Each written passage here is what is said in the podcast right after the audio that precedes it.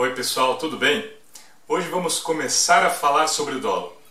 E a primeira coisa que acho que deveríamos fazer é deixar claro do que estamos falando.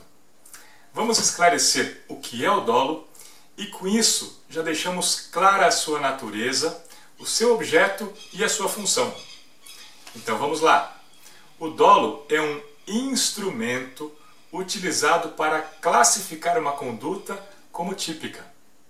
É uma ferramenta para definir a tipicidade de um fato. É mediante o uso do dolo que o juiz classifica o fato como típico ou atípico, no que diz respeito a determinados elementos subjetivos. É uma categoria jurídica. Não existe dolo fora do direito penal não é uma característica intrínseca de uma conduta e nem uma forma de comportamento. Não é algo essencial ao agir humano. É um critério de classificação que se baseia em aspectos do comportamento humano. Mas não é o comportamento em si. É um instrumento usado para sua classificação. Quando se diz que uma conduta é dolosa, não se está indicando uma característica intrínseca dessa conduta se está classificando a conduta em uma categoria jurídica. Ninguém realiza uma conduta dolosa em si. Por exemplo, não tem sentido perguntar se o ato de comprar pão na padaria é uma conduta dolosa. É uma conduta consciente, voluntária e intencional. Mas esses aspectos só são relevantes para a classificação da conduta em relação aos elementos subjetivos do tipo penal. Como comprar pão numa padaria é uma conduta objetivamente atípica, não se avalia a tipicidade subjetiva desse ato. O que eu quero dizer quando eu falo que o dolo é um instrumento para a classificação de um fato é que ele é somente uma categoria jurídica, que tem uma função prática. Não é algo que exista nas relações sociais.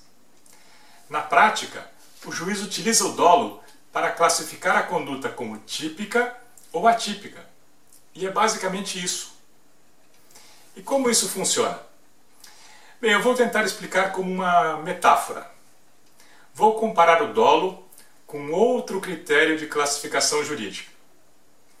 Vamos imaginar uma lei que proíba a guarda de animais silvestres em residências.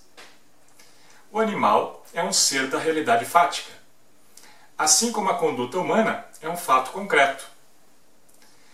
O animal pode ser classificado como silvestre ou doméstico, assim como a conduta pode ser classificada como dolosa ou não.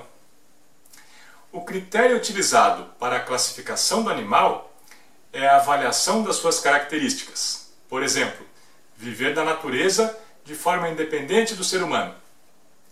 O critério utilizado para a classificação da conduta também é a avaliação das suas características, por exemplo, conhecimento e a vontade do sujeito.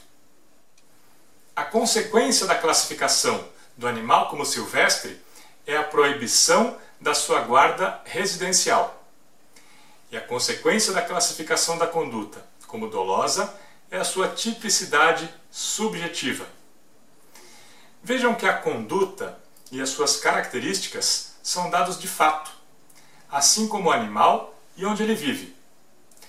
A classificação da conduta como dolosa é uma qualificação jurídica, assim como a classificação do animal como silvestre.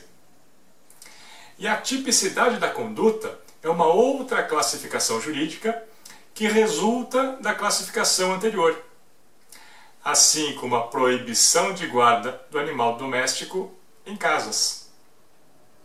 Então, assim como o conceito de silvestre, que classifica o animal com base em suas características e resulta na qualificação de proibição da sua guarda doméstica, o conceito de dolo classifica a conduta também com base em suas características e resulta na qualificação do fato como típico. Então, o dolo é um instrumento pelo qual a conduta é classificada como subjetivamente típica. E isso é feito com base em algumas características da própria conduta. As teorias do dolo são os critérios pelos quais essa classificação é feita. Elas definem quais aspectos da conduta devem ser considerados e como. Seria o mesmo que no exemplo do animal silvestre, o critério utilizado para definir o conceito do que seja silvestre.